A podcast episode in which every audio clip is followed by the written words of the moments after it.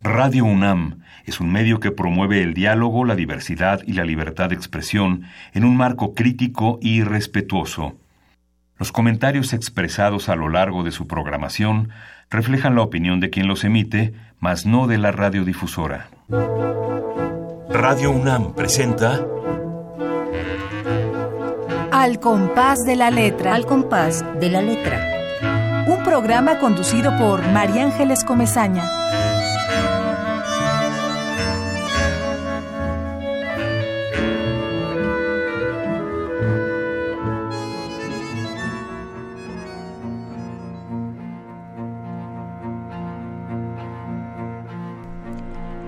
Estancias. Vacía de dioses espero la noche para volverme polvo. Trémulo escondite, no puedo irme de tus ojos.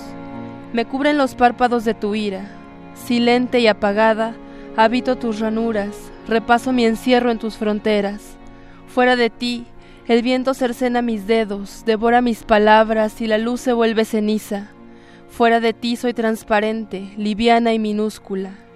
En tu piel otoño, Luna seca me desmorono entre tus piernas, tú fecundas punto a punto mi garganta, me brotas, mi lengua se despeña en tu espalda, en mi pecho acuno tu rostro, arrullo la tumba que palpita en mi vientre, nos abrazamos a una sola muerte.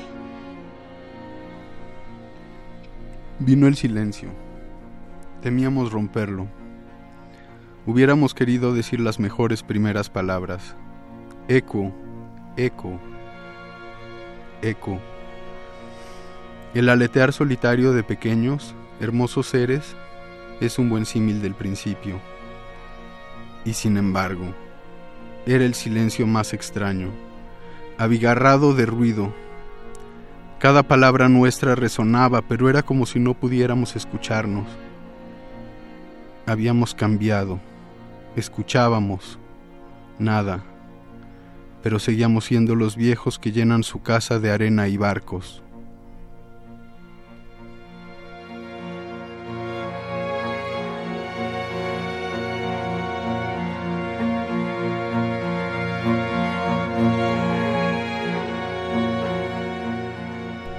Muy buenas tardes, queridos amigos que están cerquita de nosotros aquí sintonizando a Radio UNAM, sintonizando un nuevo año para la poesía, una nueva tarde de jueves para los poetas, para la creación literaria.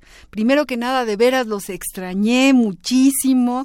Ya dijimos cuando nos despedimos del programa el año que acaba de pasar, que se valía sufrir, que no era necesario estar tan contentos, que Merry Christmas, Merry Christmas podía ser o no. Ya dijimos que todo eso se valía. Y bueno, espero que se haya ejercido, espero que hayamos dado vuelta a la página y aquí estoy de nuevo, aquí estamos de nuevo, estrenando un 2019 con la poesía de jóvenes, la poesía de los creadores. Esta tarde, queridos amigos, yo quiero saludar con muchísimo cariño a don Agustín Mulia, que está aquí enfrente y que es quien nos controla de todas, todas. Él tiene en sus manos el control técnico del programa. Gracias, don Agustín.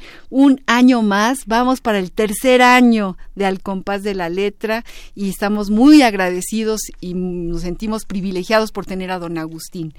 También le agradecemos a nuestra productora Ivonne Gallardo, que está siempre alerta, que nos organiza, nos pone en orden realmente, porque ella es una mujer eh, que conoce perfectamente eh, todo lo que tiene que ver con, con la escaleta y con la música, y en fin, que es una mano derecha para al compás de la letra. Yo saludo a quienes ya sé que están allá del otro lado de, nuestra, de nuestra transmisión. Ya sabemos que Esther Valdés nos está escuchando. Besos y abrazos a Esther Valdés, poeta, escritora, que tendrá que venir a este programa y que a quien le agradecemos siempre su presencia con nosotros.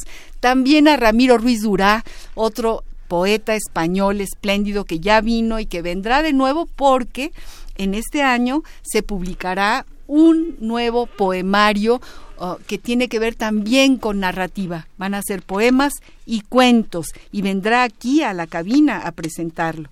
También les saludamos a Susana, a Nayeli, a Francisco, a Julia, a Karim, a Luis, desde luego, que es un gallego queridísimo, también poeta, también escritor y que bueno, tiene esta maravillosa familia. Sabemos que allá están y eso nos llena de emoción. Y desde aquí a Mayolí Treviño la saludamos y a todos aquellos que sintonizan con nosotros. Ahí va un saludo especial, requete especial para Pablo López que no nada más nos escucha, sino que desde hace dos años Pablo se toma la molestia de tomar el lápiz o la pluma y escribir algo sobre el programa que estemos transmitiendo. Así que ahí va un abrazo, Pablo López, y felicidades para todos. Y hay que empujar el año con todas las ganas y con toda la fuerza para ir eh, y con, con, el mismo ánimo con, lo, con el que comienza eh, esta nueva gestión de gobierno en nuestro México. Y bueno, después de este gran preámbulo, quiero también decirles que tenemos aquí un programa súper especial. Quiero saludar a Mónica, ¿sí? E-, eres Mónica, ¿cierto? Sí, no? es, Mónica. Ah, quiero, que acaba de llegar, por eso, por eso a Mónica Rieta, quiero saludar a Pablo, Trenzardina, saludo a Alejandra Estrada, Hola. que a, los tres les doy las gracias por estar aquí. Gracias.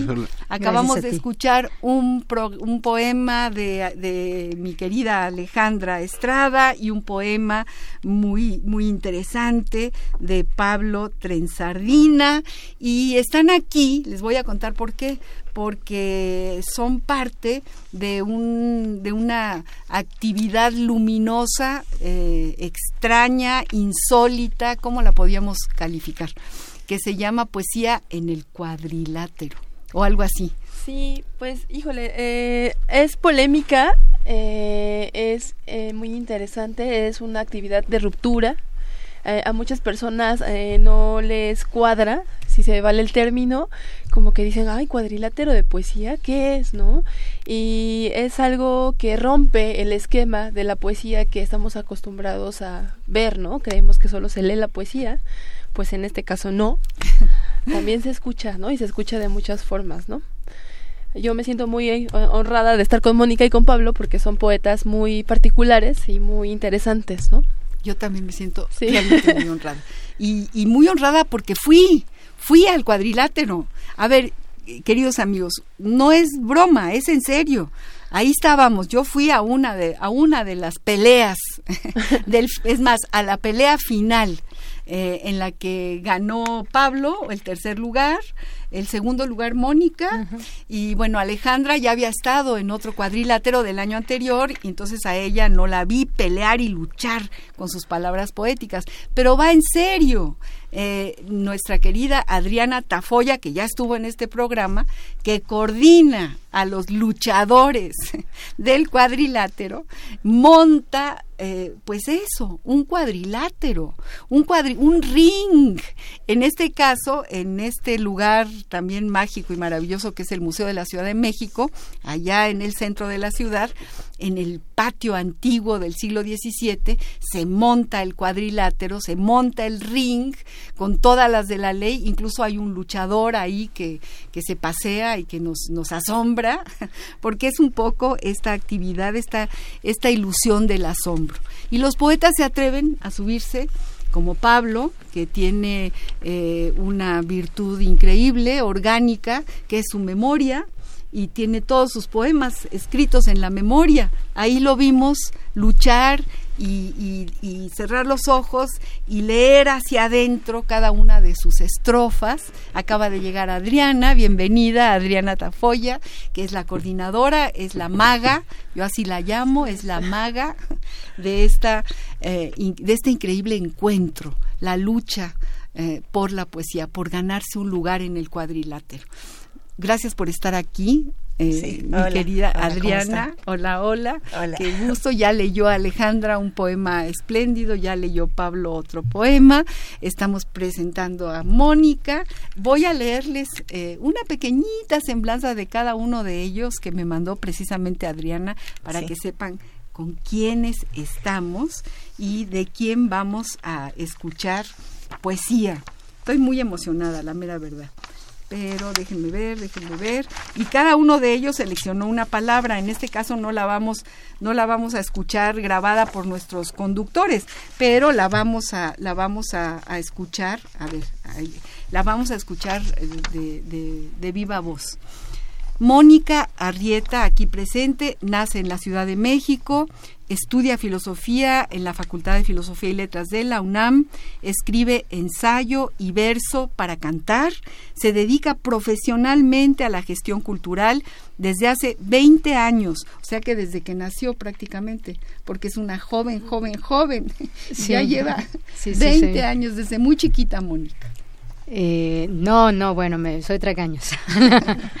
eh, sí, pero llevo 20 años en la gestión cultural y también haciendo versos un rato. Muy bien. Bueno, es autora de Las Brujas, Maléficas o Rebeldes y coautora de La Pirámide, un ensayo de autogestión cultural, además de formación de públicos en espacios culturales alternativos, edición 35 eh, de intersecciones de Conaculta, número coordinado por Benjamín González. ¿Sabe Benjamín González, que fue el fundador del Faro de Oriente, por Así es. y que ahora está trabajando también en la Secretaría de Cultura, ¿no? En una en, el área de vinculación, me parece. bueno, le mandamos un saludo a Benjamín González con mucho cariño. Bueno, Mónica ha publicado sus versos para cantar en el suplemento cultural La Tinta Suelta y la revista Generación. Es ganadora del segundo lugar en el torneo de tinta eh, perdón, de poesía adversario en el cuadrilátero 2018, organizado por esta editorial Verso Destierro que dirige mi querida Adriana Tafoya. Sí, así es cuando viniste Adriana no hablamos del cuadrilátero, hablamos de tu poesía, hablamos de tu editorial, ¿verdad? Se nos fue el tiempo y, de esta de, esta locura que tú organizas no no hablamos, así que hoy nos toca. Era bueno, era un poco complejo. Eh, eh, muevo diferentes tipos de proyectos, claro, aparte de, mi obra poética y pues eh, pues ya llevo una labor también bastante larga como promotora cultural, ¿no? Este también como editora y bueno el, torneo de poesía digamos que es una especie de rizoma que sale de la editorial eh, con la intención no solo de, editar, ¿no? Que normalmente es lo que se acostumbra a las editoriales, editar, ¿no? Sino que también eh, crear lectores para la poesía. Porque pues puedes editar muchos libros, pero que lleguen a los lectores, esa es la parte difícil, la parte compleja. Entonces eh, el, torneo da esas posibilidades eh, de que la gente se acerque a escuchar poesía, crear públicos para la poesía y aparte para que pues los poetas eh, también piensen en ese lector un poco más allá de nada más escribir el poema, ¿no? ¿Por qué? Porque empiezan a preparar su trabajo para ser leído en voz alta y para que efectivamente retumbe ¿no? en el corazón del lector a la hora que, lo escucha. Sí, no, y es, y es, y es fantástico. Mónica Arrieta, de quien acabamos de, leer su, su, pequeñísima semblanza, seguro la tiene muchísimo más alto. Imagínense 20 años de, de, promotora cultural. Eh, hizo cosas mágicas, porque, porque realmente es un momento mágico. Yo cuando salí dije, no puedo creer que haya pasado lo que pasó.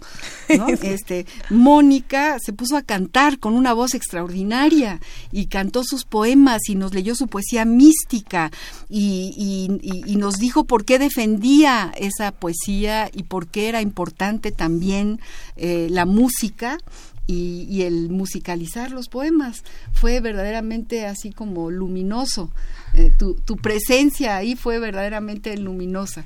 Y como ya leyó Alejandra y ya leyó Pablo, yo te pediría, Mónica, que nos leas algo tú para empezar a, entrar en calor y luego ya leeré la semblanza de Alejandra, la semblanza de Pablo y un poquitito de la semblanza de, Adriana que aquí la traigo. A ver, léenos algo. Pues muchas gracias antes por tan bella presentación. Eh, yo voy a leer un, un texto con el que participé, unos versos con los que participé en el torneo también. Son unas décimas y eh, también las canto. Eh, aquí nada más voy a cantar el, el estribillo. Entonces son unas décimas y el estribillo son unas redondillas. Entonces, nuestros cuerpos. Uno. Nuestros cuerpos como flores de perfumes turbulentos, en espera de momentos de inusitados olores y emocionados temblores, de explosión de clorofila, cuando la mirada enfila la caricia en el pistilo y los suspiros en vilo mientras la pasión oscila. 2. Nuestros cuerpos como espejos proyectaron sin sabores anidaron anidados en temores que nos dejaron perplejos en nuestros propios reflejos, en nuestra propia ceguera, la que alimentó la hoguera crecida de viento rojo, gris desaire, tizne enojo, que propiciaron que huyera. Nuestros cuerpos como ríos remontaron la distancia. Buscaron la circunstancia para unir nuestros navíos. 3. Nuestros cuerpos como rocas blandas que pintó Dalí cuando el trazo transgredí y separé, y separé nuestras bocas. Ilusiones quedan pocas desde aquel momento asiago, que en mi piel grabó su estrago y esculpió rencor en ti. Con el tiempo descubrí que el orgullo es el rezago. Nuestros cuerpos como ríos remontaron la distancia. Buscaron la circunstancia para unir nuestros navíos. Cuatro. Nuestros cuerpos se perdonan y se acercan al instante donde se sembró el diamante, los reproches se abandonan, los suspiros se detonan, la verdad al fin se expresa, a nuestro hijo da respuesta, se cumplió tan largo plazo, el destino es el abrazo, al final esa es la apuesta. Nuestros cuerpos como ríos remontaron la distancia. Buscaron la circunstancia para unir nuestros navíos.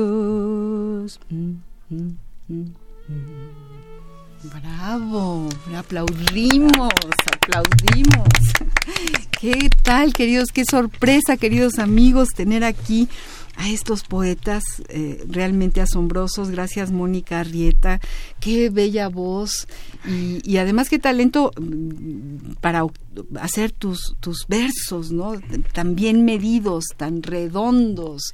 Eh, tú te has dedicado mucho a trabajar en, en este, en, sonetos, en poesía eh, medida, en alejandrinos, ¿sí o no?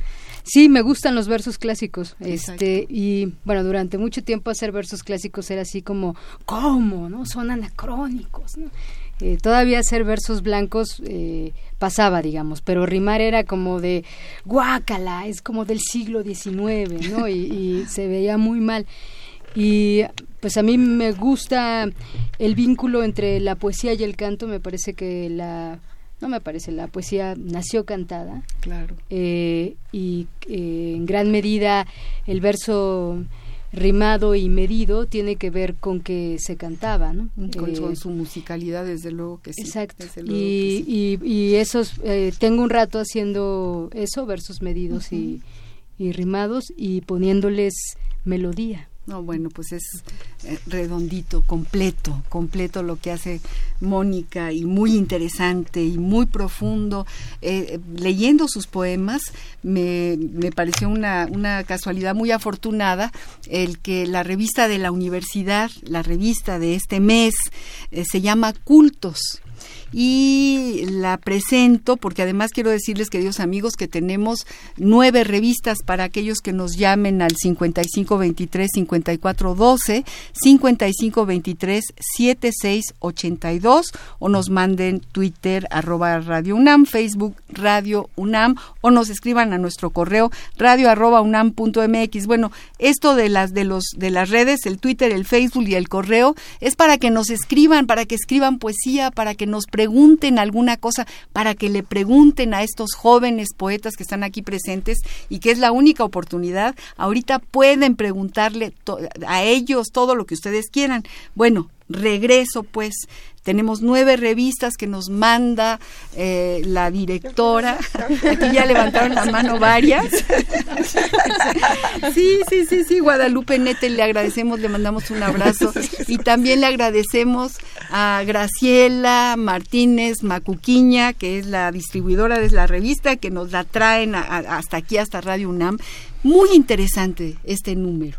Fíjate, Mónica, fíjense, Pablo, Alejandra eh, y Adriana, porque realmente está dedicado, es poesía mística. Incluso hay un poema que me pareció muy interesante de Leonard Cohen en esta revista, que tiene que ver con, con un misticismo muy particular eh, que maneja la poesía de, Cohen y un estribillo que dice, eh, aquí estoy, aquí estoy, en hebreo, ginení, ginení. Les leo un, una estrofa de, de Leonard Cohen que aparece en esta revista. Dice, si tú repartes las cartas, yo estoy fuera del juego. Si eres el curandero, entonces estoy roto y lisiado. Si tuya es la gloria, mía debe ser la vergüenza. Lo quieres más oscuro, apagamos la llama. Es uno de sus primeros eh, versos, de sus primeras estrofas.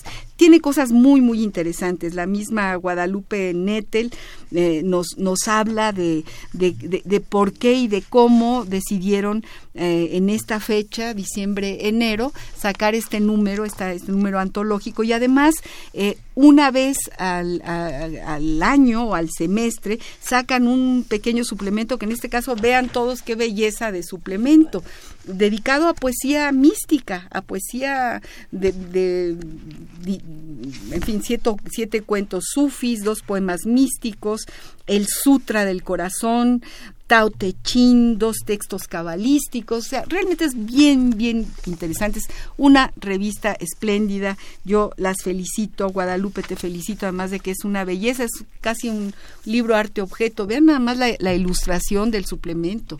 Una, una belleza, una belleza. Bueno, pues entonces ya hablamos de la revista de la UNAM, de los regalos que vamos a dar. Aquí ya se apuntaron varios y de nuestro teléfono para que nos llamen y les pregunten a todos estos jóvenes algo sobre su poesía. Repito, los teléfonos son 55 23 54 12, 55 23 76 82 y aprovecho para decirle a Yeudiel Maldonado que está contestando el teléfono que le mando un abrazo y que le agradezco mucho su, su, su pluma y su lápiz para que nos traiga todo lo que, lo que digan quienes nos están eh, sintonizando y hablando por teléfono. Bueno, paramos ahí y, y nos vamos a la semblanza de Alejandra Estrada. Primero las damas, luego tú, Pablo.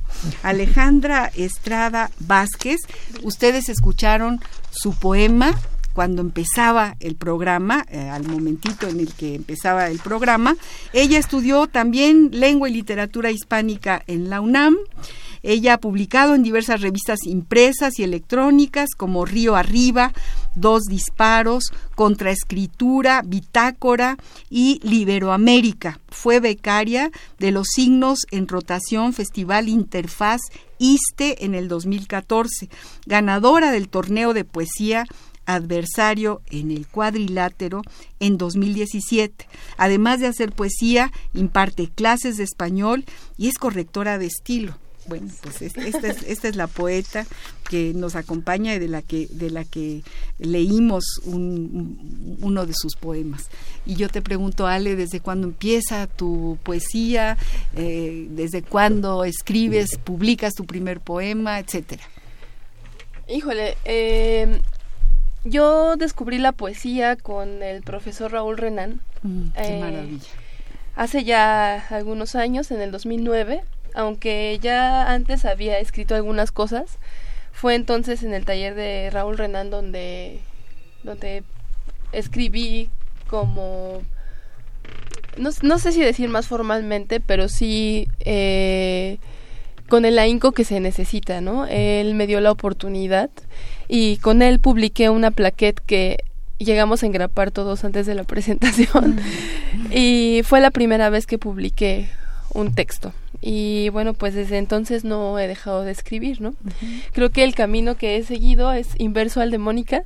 Eh, a mí me parece maravillosa la poesía con tanto rigor eh, pero yo sigo el camino al revés no eh, mi poesía no es medida a veces tiendo más a la prosa a la prosa poética y sé que en algún momento pasará lo contrario no que voy a explorar el verso canónico no los versos medidos. Eh, y bueno, pues eh, aquí estoy eh, después de haber participado en el cuadrilátero, que para mí fue una experiencia súper interesante porque no me imaginé, pues, ¿no? Hasta dónde iba a llegar. Siempre fue una sorpresa para mí. No, bueno, sí, es que es una sorpresa para todos. Es una sorpresa ganar, ganar la pelea. Sí. ¿no? Una sorpresa y es una delicia.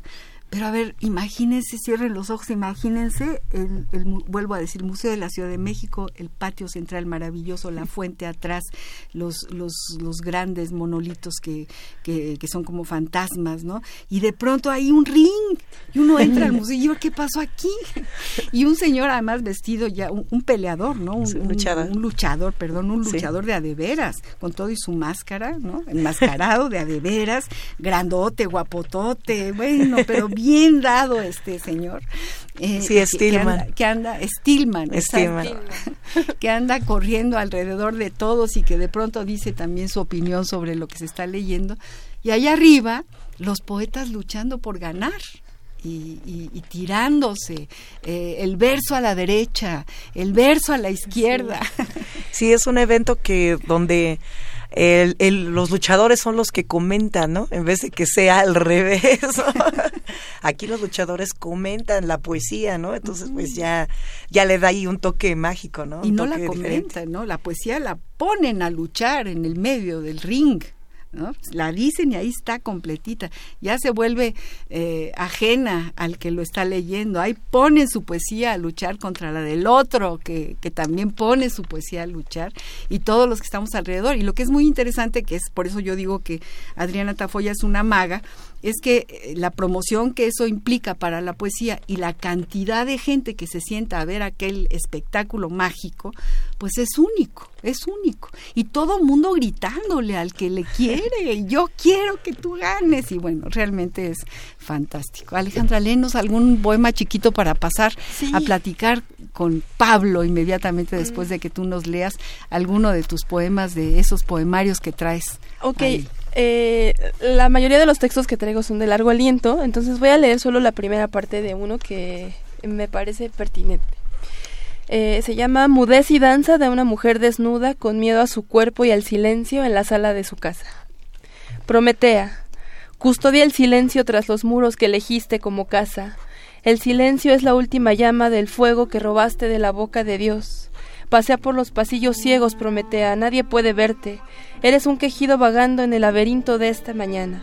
Gemido, silbido, aullido, tus pasos apenas se sienten, muerte, nadie puede verte. Hueles ausente, a cadáver, a primavera descompuesta, a silencio postergado, extendido, aletargado. Hueles a plantas después del amanecer. Te abres como las plantas al amanecer. Tú, llama infinita, sin color ni sílabas, sin forma. Todo es silencio arrinconado, incendio que invade tus pupilas y brota nidos en tus labios. nadie puede verte. Ay, qué bonito, qué bonito poema, le aplaudimos. Muchas gracias. Qué bonito poema, Alejandra. No, bueno, y, es eh, realmente, eh, fíjense, no es un poema eh, que, que, apueste mm, por medir sus versos, sin embargo, es un poema que va, que tiene una como decantación, ¿no? Que va cayendo, que tiene una atmósfera, que, que, no, no, no se sale de lo que tú quieres decir, no se sale, ahí está ahí está guardado en, en, tu propia flecha y llegas al centro con ese poema muy, muy bello poema. Bueno, entonces vamos a pasar a platicar un ratito con Pablo Trenzardina. Eh, también es todo un asombro conocerlo, estar cerca de él. Me, me, entero además por su pequeña semblanza que tiene que ver con Galicia.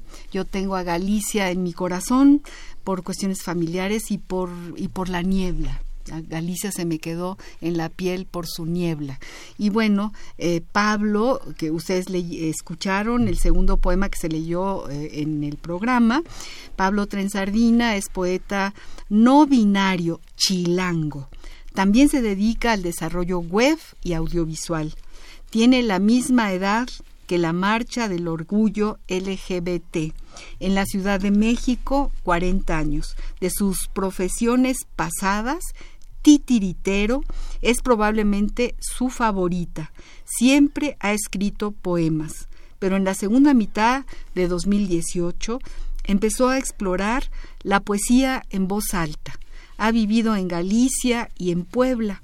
Actualmente está preparando la convocatoria de una antología cartonera de poesía de ciencia ficción en colaboración con la editorial Cartopirata ha publicado cinco poemarios cartoneros y cuatro de ellos están disponibles para su descarga en libros.trensardina.com. Es tercer lugar del torneo de poesía adversario en el cuadrilátero, organizado por Verso Destierro. Eh, Pablo, querido, ¿qué es eso de poesía cartonera? Poemarios cartoneros. Pues la edición cartonera es, es un tipo de autoedición donde hacemos 10, 20, 50 ejemplares y normalmente la, la funda se hace en cartón reciclado, eh, se pinta, se, usan, se hacen collage y pero el, el punto es eh, hacer combinar el reciclaje y la autoedición. Ajá. No, bueno, este y haces libros que 15 ejemplares, dices, libros de 20, 15 son libritos hechos a mano. Así es. Y tienes un taller, los hacen en un taller. Pues los hago en mi, en mi casa. En, tu casa, tú, ya eres el, diseñador de tus propios libros, ¿no? Eh, me, me asombró, vuelvo a, a repetir, me darme cuenta cuando Pablo luchaba por su poesía, que por cierto yo voté porque fuera al primer lugar, ni modo, lo tengo que decir. Bueno, también voté por Mónica, ¿eh? también Mónica me parecía que estaban los dos entre el primero y segundo lugar, pero bueno, el caso es que, es, y, no me dejarás mentir, ¿verdad, Adriana? Sí. Eso hice, pero qué cosa tan prodigiosa y tan maravillosa aprender de memoria, tener la poesía en las neuronas eh, tal cantidad de, de, versos y de poesía en la memoria. Y yo creo que es muy importante aprender de memoria versos. Y yo creo que tú no me estarás de acuerdo conmigo, a lo mejor, Mónica, porque aprender mm, sonetos te, te cura el oído, te, te, te, eh, te educa el oído eh, vas viendo cómo, cómo, la sonoridad, el soneto, eh, va realmente eh, infiltrándose en la poesía que uno escribe. Entonces, sí es muy importante. Yo tengo un hijo que da clases en la UNAM también, y también es poeta, y, aprende de memoria todos los romanceros. El, romancero de García Lorca se lo sabe de memoria, y, yo creo que esa es una gran virtud, Pablo. Y, realmente, qué maravilla verte en el cuadrilátero, sin papel en mano, con una seriedad y una profundidad, eh, leer eh, desde tu memoria tus propios versos. ¿Desde cuándo te los aprendes de memoria? Pues la verdad no me los aprendía de memoria, eh, incluso en las primeras fases. Bueno, en la primera fase sí dije un poema de memoria, pero después en la, en la, en las siguientes fases, al principio sí usaba papel, pero realmente pensé que te daba más libertad y me daba más libertad poder de poder moverme, de poder enfocarme en la voz. Entonces, a partir de ahí fue que los empecé a memorizar. Ah, bueno, me parece fantástico. Vas a leernos algo, Pablo. No somos nada que antes sospecháramos. Universo bullaba. Con frecuencia gromía, se estiraba. De haber tenido muelas masticara. Sus arabescos autorrecorría. Sus formas amorfaba. Pero Agüero quería que amaramaran nuestros péndulos, que adobolieran y labroaran Digo en humano las complejas e imprecisas cosas. La noche bajo el sapo. El ciclo plástico de un músculo y el amor electrónico. Trompeta la tormenta jericiense. Pero no estoy hablando de lo humano, tecnología neurojoven. Hubo una rendija. Las ecuaciones computaban. El corazón de un árbol furían lo mariposas. Ontorrealización abúlica cohete de cuerda culebreando el cuento. Tras máquina. Qué poema, qué licencias. Abrimos aquí a Pablo. Licencias porque Pablo escribe su poesía, inventa sus palabras y las inventa yo creo que a partir de la sonoridad, porque ahorita que yo te estaba viendo con los ojos cerrados eh, decir este poema, leerlo desde tu memoria, veía tus manos y tú ibas moviendo con tus manos el ritmo de tu poesía. Entonces sí me parece que, que pues que es un prodigio, eres un músico cuando estás leyendo poesía y te inventas las palabras y te das esa licencia. Y tiene sentido. Se convierte el la sonoridad le da un sentido al camino de tu de tus poemas Pablo. Ahora cuéntanos algo rápido desde cuándo empiezas a escribir quiénes han sido tus tus, eh, tus gurús en la poesía, si es que los has tenido. Mm. Aquí hablamos de Raúl Renan, a quien todos quisimos tanto, que gran maestro, ¿no? Y, y tú, ¿a quién tuviste, Pablo? Pues cuando era muy niño yo, mi papá me leía García Lorca, entonces desde a los ocho años hice mis primeros poemas. Con, y desde entonces, eh, poco o mucho, pero siempre ha sido algo muy importante para mí la poesía. Y pues, no sé, se me ocurre eh, ahorita mencionar al, algo que también fue importante para mí, que fue un libro de Dan Simmons que se llama Hiperión, que es un libro de ciencia ficción. Y dentro del libro de ciencia ficción había un, un poeta y aparecían sus poemas. Entonces, desde ese momento supe que quería yo hacer poesía y, y, que tuviera que ver con la ciencia ficción. Ya, pues eso suena y sí, lo logras, ¿no? Mm. Te vas por ahí en alguno de tus, de tus caminos. Bueno, pues este, qué interesante y qué emocionante, qué conmovedor eh, es saber eh, cómo se hace poesía. Yo les pregunto, eh, escribes muy tempranito en la mañana, a las 4 de la mañana es cuando se decanta la poesía Pablo, o a las 12 de la noche o a, cualquier hora del Escribo muy poco, escribo estoy años a veces sin escribir y cuando escribo o un poema de repente o voy ahí un verso cada día, dos, tres versos cada día. ¿Y qué detona tus versos? Pues los propios versos, la, la, lo que tú decías de la música y, y, lograr hacer algo de sentido a través de la música, yo creo que es de lo que más me, lo, que más te, mm. te, te, influye para escribir. Eh, y, a ti, Ale, ¿tú a qué hora escribes? Muy tempranito, tienes cualquier hora para escribir, vas en el camión, en el coche y te acuerdas de algo y te paras y escribes. Algo así, algo así. Yo eh, cuando reviso los textos los reviso en la noche. Me pueden dar las 4 de la mañana y yo muy bien eh, trabajando, pero cuando surge el poema no, no es en ese momento. Eh, yo soy muy chismosa, me gusta mucho escuchar a la gente en el metro, en el camión, en los mercados. Entonces hay veces que voy en el camión y va una canción y aunque sea una canción que no sea sobre mis gustos musicales, si tiene un verso, una palabra eh, que me atrapa, yo la estoy dando vueltas, le estoy dando vueltas y vueltas en la cabeza hasta que surge algo, ¿no? Se va cocinando. Sí, y soy muy chismosa, me gusta mucho ver por las ventanas de las casas, perdón, perdón. No, eso es que es rete bonito. Sí. o que se prenda la luz, ¿qué estarán diciendo? ¿Qué estará pasando? Voy a contar algo rapidísimo. Trabajaba un rato en Polanco, bueno, trabajé un rato en Polanco y salía muy tarde y siempre tomaba el mismo camión y me encontraba un señor que hablaba a esa hora con su novia y yo me sabía la historia, o sea, era como una telenovela y yo quería saber qué seguía, ¿no? Pero me tenía que bajar, entonces ya no, un día lo dejé de ver y ya no supe en qué acabó, pero esas cosas son las que a mí me... Me, recuerdas a Julia Piastro, que es otra poeta joven, muy joven y muy, muy buena, no sé si la conozcan. Eh, Julia aquí nos cuenta justamente es, cosas así, como esas.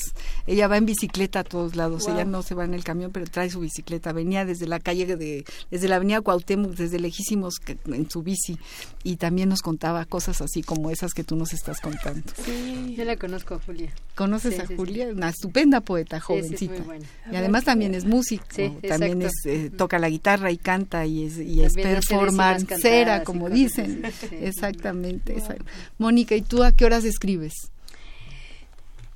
La verdad, yo escribo en distintos momentos. La bañándome es uno de mis de mis lugares porque se me ocurren cosas pero cantadas.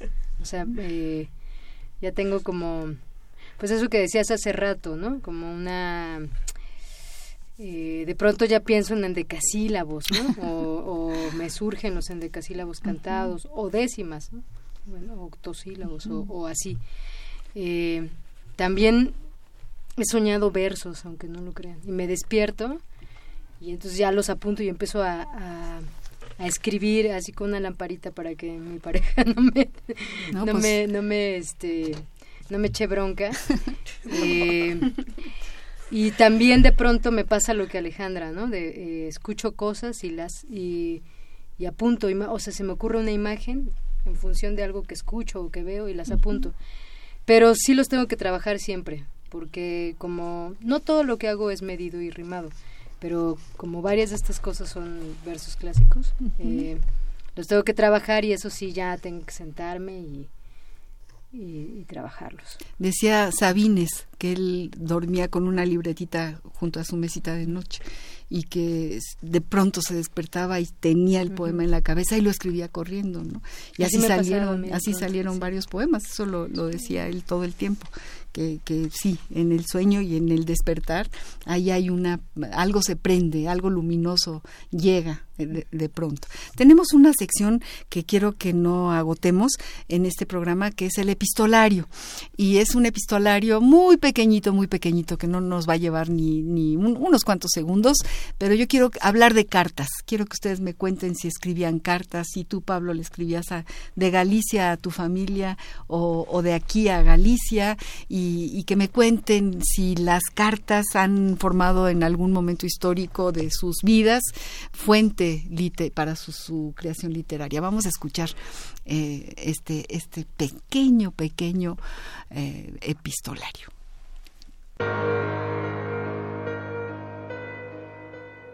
Epistolario. Domicilio conocido. Son las once de la mañana en Normandía y a esta hora me toca escribirme cartas a mí mismo que los otros llaman poemas. Pablo Neruda.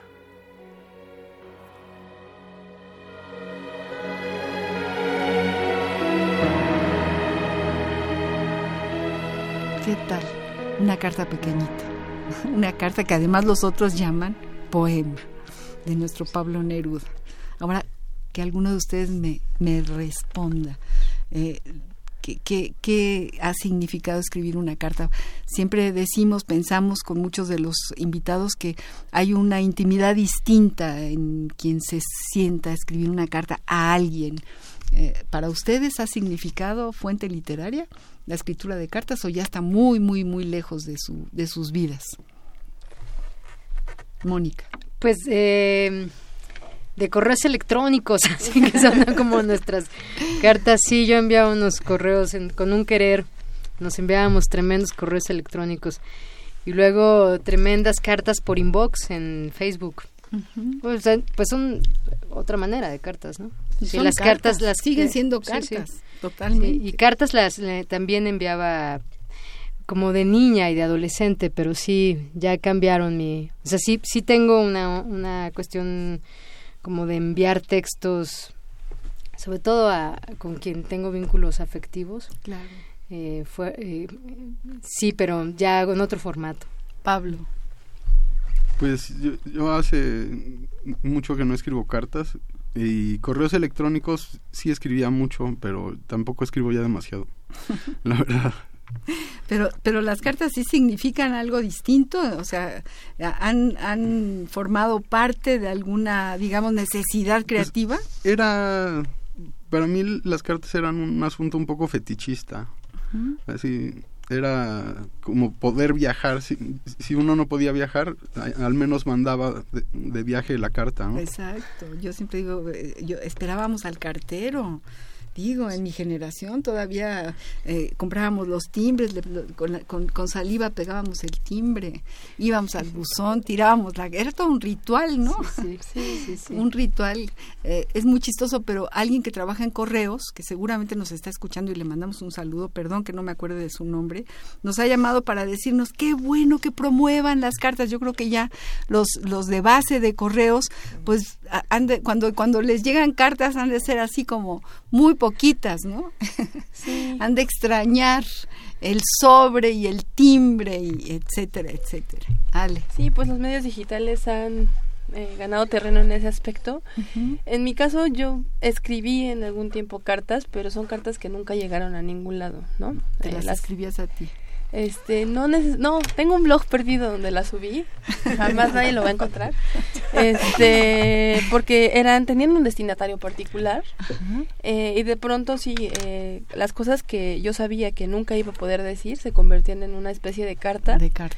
Eh, pero pues de carta frustrada, ¿no? De carta perdida.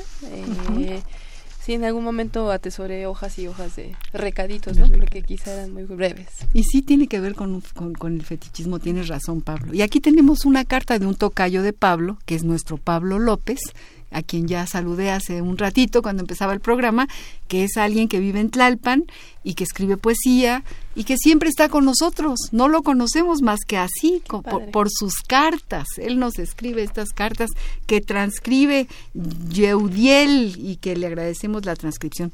Y dice así Pablo López, dedicado a todos los invitados, saber observar. Mirar no cuesta nada pero la cosecha en quilates de oro es bien valuada.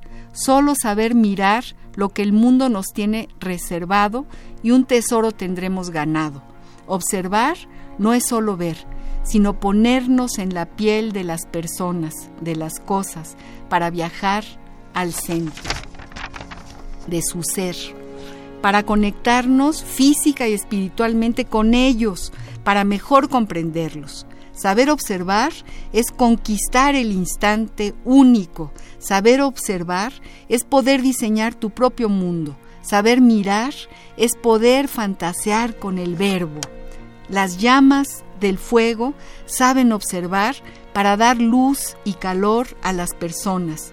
De valor las brasas casi extintas son miradas con asombro por los enigmas que existen más allá del horizonte para todos los invitados. Muchas gracias. y yo creo que le inspiraste tú con tu, con tu eh, mirada observadora, de, casi de etnógrafa, ¿no? de antropóloga por las ventanas y por mi mirada chismosa tus miradas chismosas y fíjense que ya casi nos vamos a, ir y, y, Adriana Tafoya quiere dar eh, una serie de agradecimientos que se lo, le vamos a dar el, el micrófono para eso. A ver, eh, nos llega eh, un recado también comentario de un radio escucha, Carmi Unamita, qué maravilla de programa. Iré a las luchas se oye muy atractivo. bueno, ya valió la pena, ¿no? Qué maravilla. No, bueno, no te imaginas, no te imaginas lo atractivo que es ir a esas a esas luchas. Bueno, para ella puede encontrar información por las redes y eh, googlea y busca torneo de poesía adversario en el cuadrilátero. Va a encontrar muchas fotos, eh, videos en YouTube y una serie de, de reseñas y comentarios sobre sobre el torneo de poesía. También existe una primer memoria del torneo si luego la busca por la feria de, libro, eh, pues eh, la, puede conseguir y enterarse más sobre este proyecto. Y de veras vale mucho la pena. Háganlo, háganlo, busquen, busquen todo lo que rodea a este. Eres una maga, Adriana. A ti se te ocurrió, dices, no, pues a esto hay que quitar la, la solemnidad. Eso me dijiste, ya basta de la solemnidad, que la poesía se suba al ring, ¿no? Y que de veras se peleen, porque todos están peleándose siempre los poetas. De hecho, siempre se están peleando, Pero por atrás. Se pelean más fuera del ring. Se pelean más afuera del ring. pones en el ring y esa catarsis, yo creo que ya se curan de, de, todos El efecto males. termina siendo el inverso, ¿no? Empiezan a hacer fraternidad, amistad con los otros y a reconocer el trabajo de los otros, ¿no? Dejar un poco lo individual y percatarse de que hay muchos poetas eh, con talento y con muy buenas letras, ¿no? Que ofrecer. No, y que la poesía es una maravilla y sirve para muchas cosas porque no sirve para nada, pero justamente para sacar desde el fondo, desde adentro, esa versión de lo que somos como seres humanos. Es una maravilla realmente y, y, y sí, bueno, vamos a tener que anunciarlo mucho porque la poesía del cuadrilátero es cada año entonces, bueno, este y el tiempo pasa volando, así que aquí estaremos hablando de, de, los luchadores en ese ring maravilloso. Y bueno, para no cambiarnos de la costumbre de siempre en Al compás de la letra, yo le pedí a cada uno de los participantes que nos diera una palabra. Eh, no, no llegó muy a tiempo para poderla eh, pasársela a los grandes locutores de Radio UNAM, pero de todas maneras eh, les cuento que Mónica Eh, pensó en la palabra transmutación, Mónica. Y el diccionario del español de México, del Colegio de México, dice que es el acto de transmutar o transmutarse algo o alguien en otra cosa. A pesar de todas las transmutaciones y suspensiones que puedan efectuarse en la acción dramática, ninguno de los personajes queda empequeñecido. El arte occidental porta el germen de su renovación y transmutación. ¿Transmutación por qué? Mónica. Eh,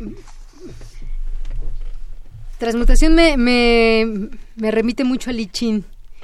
Y yo soy una seguidora de, de la filosofía china y de Lichín. Y implica para mí el cambio continuo y transmutar. Bueno, la mutación implica cambio continuo y transmutar eh, para mí tiene también eh, como una connotación mágica, ¿no? O sea, eh, para mí quien transmuta tiene la posibilidad de, transformarse a sí mismo en diferentes expresiones de su ser. Y es, un, es una posibilidad de renovarse, de reinventarse todo el tiempo. Por eso me gusta. Pues es muy bello. Yo también soy seguidora de Li Chin, el libro de las mutaciones, que por cierto en una de sus ediciones tiene un poema maravilloso de Borges. Sí, sí, sí, la Orgástula. Yo no, si tuviera la memoria de Pablo ahorita mismo les diría de memoria ese poema que he leído desde hace como 50 años y, lo leo muy muy a menudo cuando me tiro el lichín para para saber de mi vida. Entonces eh, eh, leo el poema de Borges y, hay que leerlo y es maravilloso. Recuerdo que en la cárcel, en el 68, Revueltas, eh, fue la primera vez que yo supe que existía el lichín, hace 50 años. Revueltas tiraba el lichín no con monedas, sino con palillos. Y luego interpretaba lo que el lichín decía. Así era originalmente. es fantástico, era aquello sí verdaderamente eh, es algo que se me quedó muy sellado. Yo, yo iba a la cárcel a ver a mis compañeros del 68 y alguna vez me tocaba entrar en ese ritual fantástico de revueltas, tirando el lichín y reinterpretando lo que, lo que el libro de las mutaciones decía. O sea, qué maravilla. Bueno, y vamos a ver lo que, lo que Pablo seleccionó. Pablo selecciona una palabra eh, que él mismo dice bolero, pero con B chica y por supuesto yo me fui a los diccionarios y bolero con bechica no lo encontré por ningún lado. Ya le pregunté a Pablo y ahora que nos lo diga él, ¿por qué bolero con bechica?